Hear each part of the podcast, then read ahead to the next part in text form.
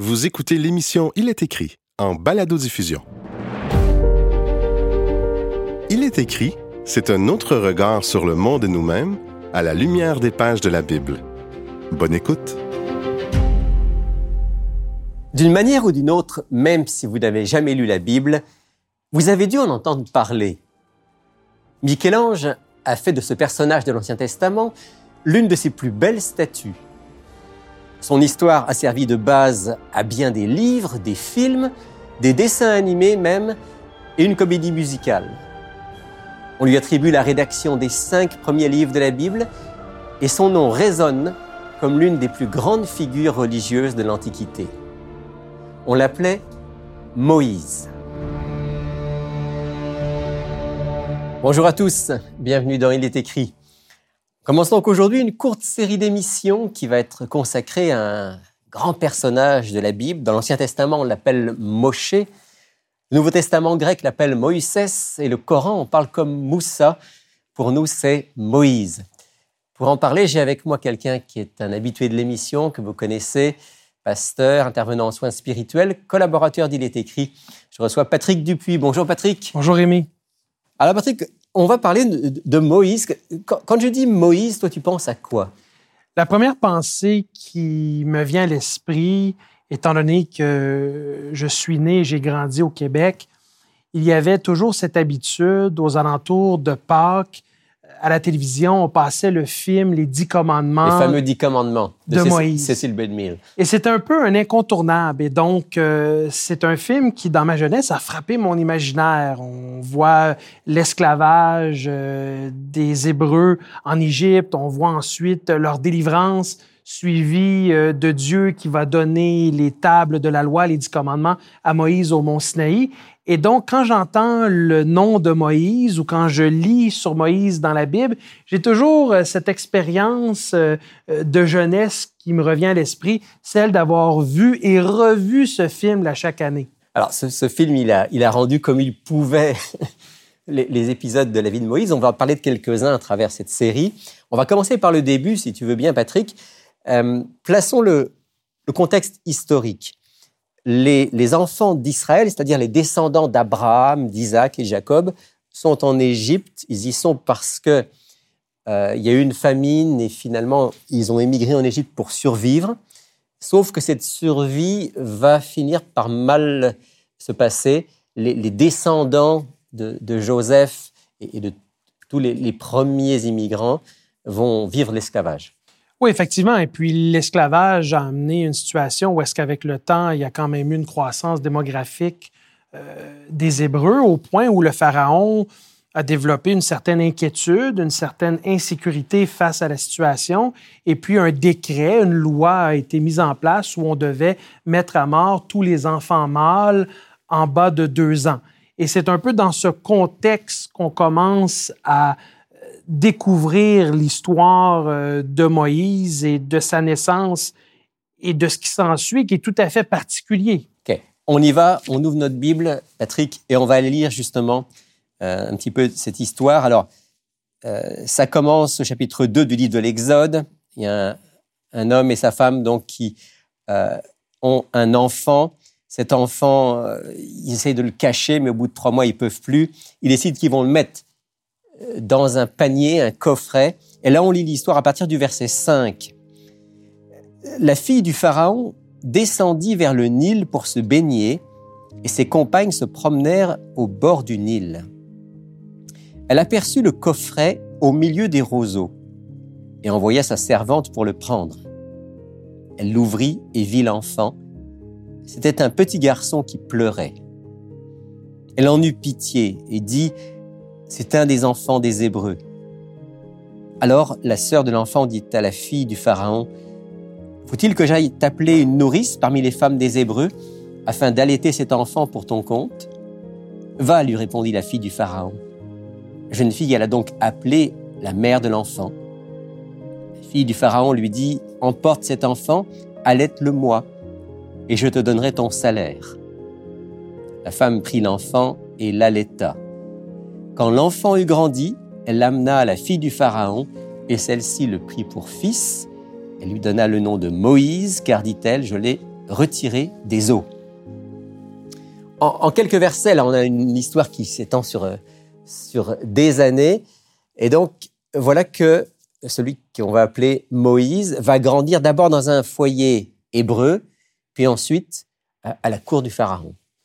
Oui, c'est tout à fait euh, particulier comme situation parce que d'une part, il va recevoir euh, l'enseignement culturel et religieux propre euh, à son origine ethnique chez les Hébreux, et ensuite il va vivre un paradoxe et un changement complet et un déracinement culturel au point où est-ce que il va devoir adopter en quelque sorte la culture égyptienne, l'éducation égyptienne, le style de vie égyptienne. La langue, la religion. Effectivement, et en plus, ajouter à cette strate toute la question de la royauté et de l'élitisme égyptien. Alors, si on essaie de, se placer dans, dans, le cerveau de, de, Moïse, il a grandi, on ne sait pas combien d'années exactement, mais disons peut-être 10-12 ans euh, avec une, famille, sa propre famille. Là, il est déraciné. Il se retrouve à, la, cour de, Pharaon. En même temps, c'est merveilleux et en même temps, qui est-il? Et c'est la question qu'on se pose. Et fondamentalement, je pense que chaque être humain, à un moment donné, dans son cheminement personnel, au cours de sa vie, est confronté avec cette fameuse question qui nous hante depuis toujours à savoir qui suis-je. Et c'est d'autant plus difficile quand on considère le contexte de Moïse parce que probablement que il a eu ces questionnements-là à l'adolescence, il a eu ces questionnements-là en tant que jeune adulte, et c'est souvent des périodes charnières dans le développement d'une personne, la question de l'adolescence et la vie de jeune adulte. Au-delà de ces périodes, tout au long de notre vie, on a des moments de remise en question identitaire. Patrick, si tu devais nous dire un petit peu, selon toi, ton expérience et, ce que tu constates, qu'est-ce qui définit notre identité? Quels sont les éléments qui, vont jouer, qui vont, qui vont faire que je suis qui je suis? Ben, en fait, euh, évidemment, on a la contribution de nos parents, effectivement, et on construit notre identité à travers euh, diverses euh, situations telles notre éducation, notre développement professionnel. En ce qui me concerne, je me suis posé cette question au début de la vingtaine et ça a été pour moi un vecteur et un catalyseur vers l'expérience spirituelle avec Dieu. Donc, j'ai découvert Dieu à travers, entre autres, cette question de savoir qui est-ce que je suis. Et euh, fondamentalement, quand on va vers le texte biblique, la Bible nous rassure, nous encourage, nous consolide et nous dit qu'on est enfant du Créateur, on est enfant de Dieu. C'est-à-dire qu'il y, a beaucoup d'éléments qui constituent notre identité. Euh, moi, par exemple, je suis d'origine française. Euh, au Québec depuis, depuis plus de 20 ans. Donc, il y a cette double culture en quelque sorte. Toi, tu es un Québécois de souche, ça, ça fait partie de notre identité.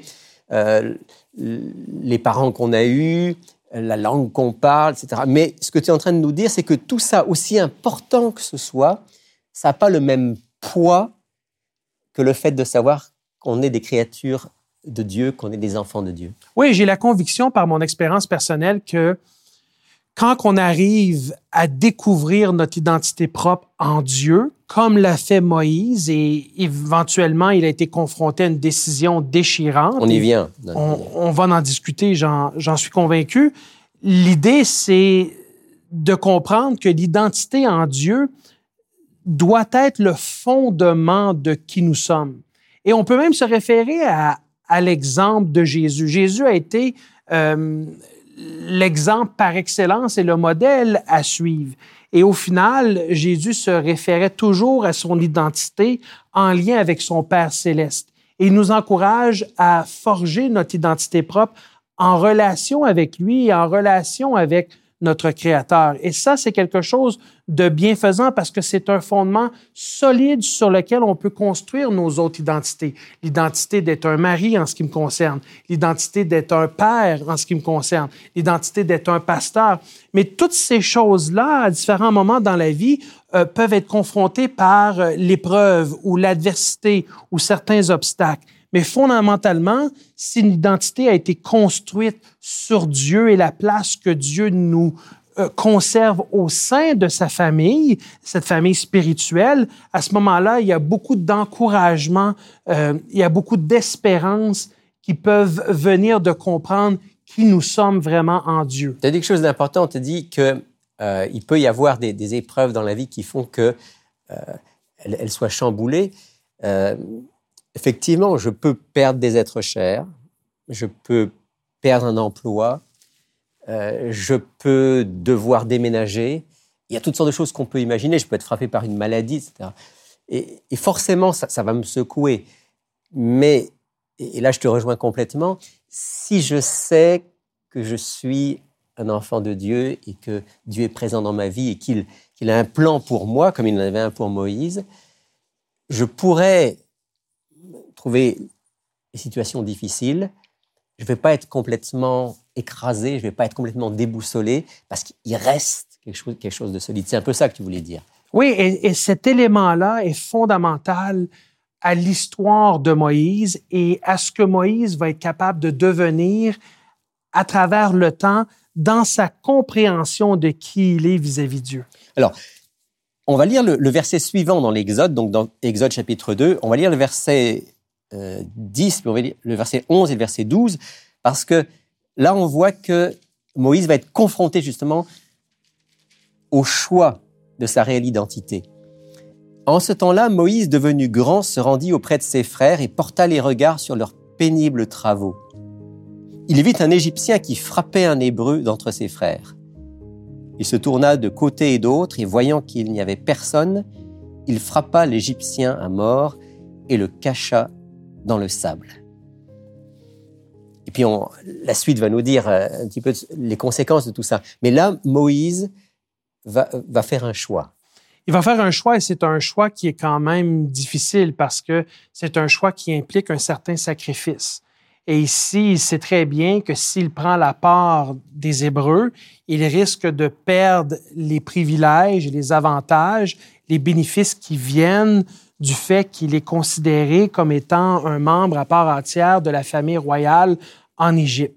Mais de mon point de vue, j'ai la conviction que Moïse a pris cette décision euh, de façon calculée, c'est-à-dire que dans la balance, pour lui, c'était plus important de conserver son identité en Dieu et d'assumer toutes les conséquences qui allaient en découler plutôt que pour un moment, euh, pour un certain temps, jouir de tous les privilèges et les avantages qui découlaient que d'être considéré un prince, si on veut, ou un membre de la famille royale égyptienne d'une façon ou d'une autre. Il y a d'ailleurs un texte dans le Nouveau Testament qui, dit ça. Hein. Peut-être on peut le lire. Effectivement, on peut aller voir dans Hébreu chapitre 11 à partir du verset 24. Euh, et euh, l'auteur biblique euh, d'Hébreu nous dit, et nous lisons, C'est par la foi que Moïse, devenu grand, refusa d'être appelé fils de la fille de Pharaon, aimant mieux être maltraité avec le peuple de Dieu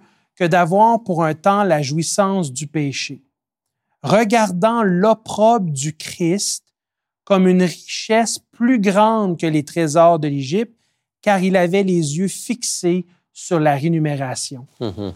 Donc Moïse ne sait pas au moment où il prend la défense du peuple hébreu, il ne sait pas exactement où ça va le mener, mais il se dit que euh, à long terme, et quand on dit à long terme, c'est jusque dans l'éternité, c'est le bon choix. C'est plus important d'être intègre, d'être fidèle. Il va, il va, aussi prendre position pour une forme de justice. Et, et ça, c'est plus important que, que tous les privilèges qu'il peut avoir. Oui, parce que de finalement comprendre, réaliser, accepter qui nous sommes en Dieu, c'est un moment de délivrance, c'est un moment de liberté. Et je vais te partager avec toi rapidement euh, une situation qui a été difficile pour moi à gérer. Je sais que Dieu m'a appelé à devenir un pasteur. Mais tu sais, Rémi, aujourd'hui, dans la société où nous vivons, d'être un pasteur, c'est pas quelque chose qui est considéré. C'est pas très valorisé. Et pendant longtemps, j'ai eu de la difficulté à accepter l'identité pastorale que Dieu a voulu me confier. Et la raison était fort simple. J'accordais beaucoup d'importance à ce que les autres pensaient et allaient dire de moi. Parce qu'on se moquait de la religion chrétienne, on se moquait de la Bible, on se moquait de ceux qui se présentaient comme pasteurs. Et dans certaines églises, il y a eu des abus de part et d'autre. Et donc, euh, en société, au niveau de notre, notre identité, c'est beaucoup plus facile de se présenter comme un avocat, un, ingénieur, un professeur, un médecin. Mais quand quelqu'un nous demande qu'est-ce que tu fais? Et on répond je suis pasteur, souvent il y a une période euh, et, il y a un instant de malaise. On ne sait pas où amener la conversation. Mais quand j'ai choisi et, j'ai exercé le ministère pastoral maintenant depuis plus d'une dizaine d'années et ça m'a pris plusieurs années à arriver au point où est-ce que j'ai compris que d'accepter par la grâce de Dieu l'identité pastorale que Dieu me confiait, ça venait avec une paix profonde parce que c'est ce que je suis en Jésus. Et au final, même s'il y a des gens autour de moi qui se moquent du fait que je suis pasteur, qui crachent, pour ainsi dire, sur la religion chrétienne, du moins ils sont polis en face de moi, mais dans mon dos, ils ont des commentaires dénigrants ou insultants sur le fait que on, lit la Bible, un vieux document empoussiéré euh, qui, pour ainsi dire, pour certains, c'est de la bouillie pour les chats. Le fait d'être arrivé à ce point d'acceptation, c'est une chose qui m'a fait tellement du bien. Et j'ai la conviction que, dans mon cas, le pastorat s'était aussi rattaché d'une certaine façon à un abandon total envers Dieu. Et cet abandon total, c'est la réalisation que fondamentalement, au cœur de qui je suis, en fait, je suis un enfant de Dieu. Et, c'est important ce que tu viens de dire parce qu'en réalité, il y a des gens qui pourraient dire mais moi je suis pas pasteur, mais finalement chaque chaque croyant, chaque chrétien doit vivre à un moment cette expérience où il fait le choix soit d'être euh, bien vu, bien considéré et d'avoir tous les avantages, mais en, reniant ce qu'il est, ou bien de dire c'est plus important que tout le reste. Et puis c'est ça le, chemin de la paix, c'est ça le chemin euh, de la vie. Oui, et, on parle beaucoup en société euh, d'inclusivité, de diversité euh, et autres. C'est très tendance aujourd'hui, ces concepts. Et j'entends régulièrement, bon, on va parler de certains artistes ou certaines célébrités ou certaines personnes qui vont faire un coming out, pour ainsi dire. Mais en fait, Moïse, lui, ce qu'il vit à ce moment-là dans son histoire, c'est son coming out identitaire en Dieu, en fait, c'est qu'il accepte de révéler publiquement ce qu'il est intérieurement depuis toujours. Et il va mettre de côté euh, toute cette question euh, de l'Égypte et de l'identité qui lui est conférée euh, par statut adoptif pour vivre pleinement l'identité que Dieu lui a donnée. Et pour les chrétiens, souvent, c'est difficile d'accepter notre identité chrétienne pour toutes sortes de raisons. On a peur de se faire juger, on a peur de se faire rejeter. Dans certains cas, on se fait même euh, persécuter euh, parce que bon, euh, c'est pas à la mode et c'est pas tendance d'être chrétien. C'est pas tendance de dire qu'on croit en Dieu, qu'on lit la Bible, qu'on prie et qu'on aime Jésus. Mais pourtant, quand on l'accepte et qu'on on enlève cette barrière entre qui nous sommes intérieurement et qui nous sommes extérieurement à partir de la révélation biblique de ce que Dieu souhaite que nous soyons, parce qu'il nous dit, je suis ton créateur, c'est moi qui t'ai désiré, c'est moi qui t'ai voulu, maintenant vis pleinement qui tu es supposé être à cause de moi et en moi, c'est d'une grande paix, d'une grande liberté et d'une grande délivrance. Et ça vaut la peine de faire le pas, comme l'a fait Moïse. Absolument. Patrick, on va s'arrêter là pour aujourd'hui. On va continuer à parler de Moïse la prochaine fois. Mais j'aimerais qu'on prenne le temps de prier. Je vais te demander de prier si tu veux bien pour que justement on puisse, chacun d'entre nous, embrasser cette identité d'enfant de Dieu. Prions. Père éternel, nous voulons te remercier parce que tu nous rappelles à travers l'histoire de Moïse l'importance de se souvenir de qui nous sommes. Et au cœur de cette histoire, il y a le récit d'un Dieu qui nous aime, d'un Dieu qui nous a créés, d'un Dieu qui nous a désirés. Et Seigneur, aide-nous à porter dans toute sa plénitude cette identité que tu nous as conférée à travers Jésus-Christ, celle de pouvoir être appelé enfant de Dieu. Seigneur, aide-nous à te considérer comme Père et aide-nous à vivre pleinement cette identité d'enfant de Dieu pour en faire l'expérience quotidienne d'une liberté, d'une délivrance et d'une assurance qui est seulement possible en toi. Nous te prions au nom du Christ. Amen. Amen.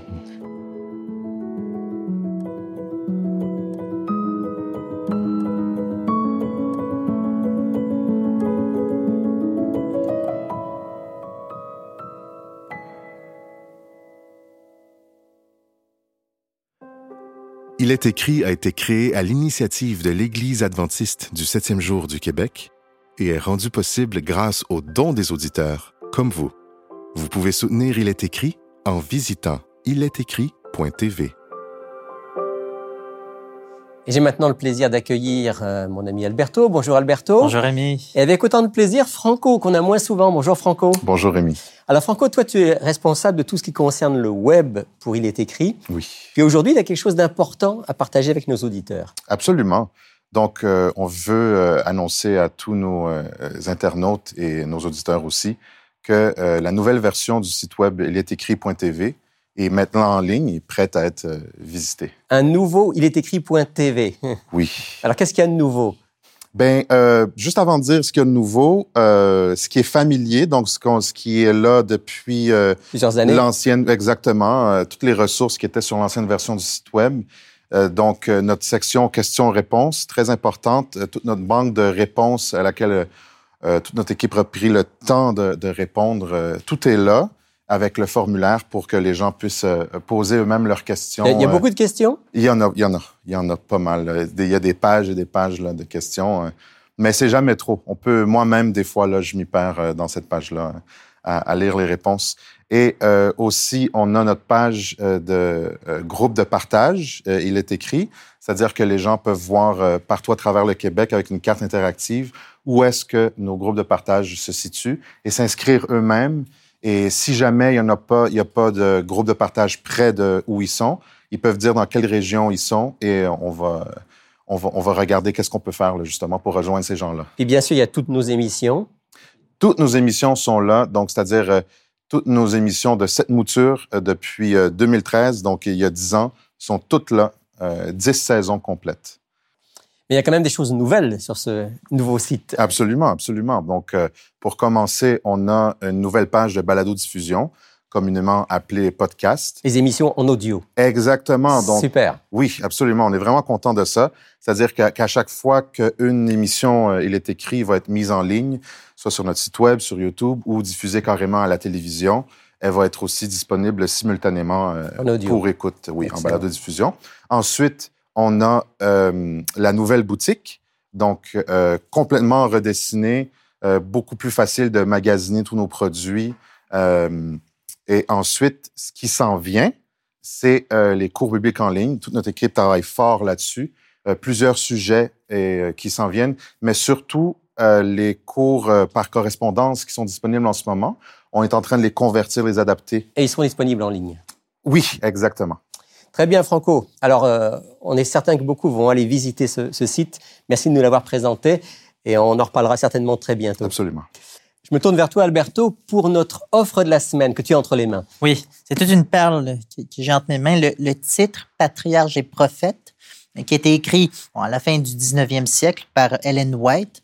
Donc, ceux euh, de nos auditeurs qui ont Jésus-Christ, la voix de l'espérance, euh, Connaissent, connaissent cet auteur. voilà. Et, et donc, surtout le, le style du dernier livre, donc Jésus-Christ, euh, ça a le même style dans le sens de traiter les, les grands aspects, les grands personnages, les grands événements dans l'Ancien Testament. Cette fois-ci, euh, elle, va, elle va approfondir les sujets, puis à la toute fin, un aspect que, que j'aime bien, c'est l'aspect pratique. Comment est-ce que nous, au 21e siècle, on peut pratiquer? hein, J'imagine autrefois. que ça parle de Moïse, puisque euh, on est dans l'émission sur sur Moïse. Tout à fait. mais aussi d'autres personnages de la première partie de la Bible. Voilà, donc de la création, on parle de, de Caïn, Abel, on parle du déluge, la tour de Babel, on parle d'Abraham, de Moïse aussi euh, par la suite, jusqu'à la mort de, de David. Donc on passe par euh, Samson, on passe aussi par David et Goliath, les grands personnages, les grandes histoires qu'on reconnaît euh, dans l'Ancien Testament, qui sont euh, commentées Donc, dans ce livre. Raconte l'histoire, commente, explique, et puis toujours cette touche pratique pour, pour nous aujourd'hui. Voilà. voilà. Un excellent livre qu'on peut recommander vraiment à tous, qu'on peut se procurer pour la somme de 26 dollars plus les frais de port. alors 26 dollars. Honnêtement, pour l'avoir lu, 26 dollars, ça vaut la peine pour un, livre de, de cette valeur. Voilà, donc, donc pour ceux et celles qui désirent grandir spirituellement, c'est une perle. C'est à vraiment à avoir et à lire. Patriarche et prophète d'Ellen White. Oui. Merci Alberto. Ça fait plaisir. La semaine prochaine, je retrouve Patrick Dupuis et nous allons continuer ensemble ce parcours à travers la vie de Moïse, ce grand prophète euh, de l'Ancien Testament. Alors, soyez avec nous la semaine prochaine. Je vous souhaite euh, une excellente semaine. Et d'ici là, souvenez-vous, il est écrit, l'homme ne vivra pas de pain seulement, mais de toute parole qui sort de la bouche de Dieu. Cette émission était animée et préparée par Rémi Ballet, avec Franco Valentino à l'enregistrement et la post-production sonore et Lydia Matveev à la script édition et télésouffleur. Laissez-nous vos commentaires, questions et suggestions sur ilétécrit.tv. Si vous avez apprécié ce balado, partagez-le.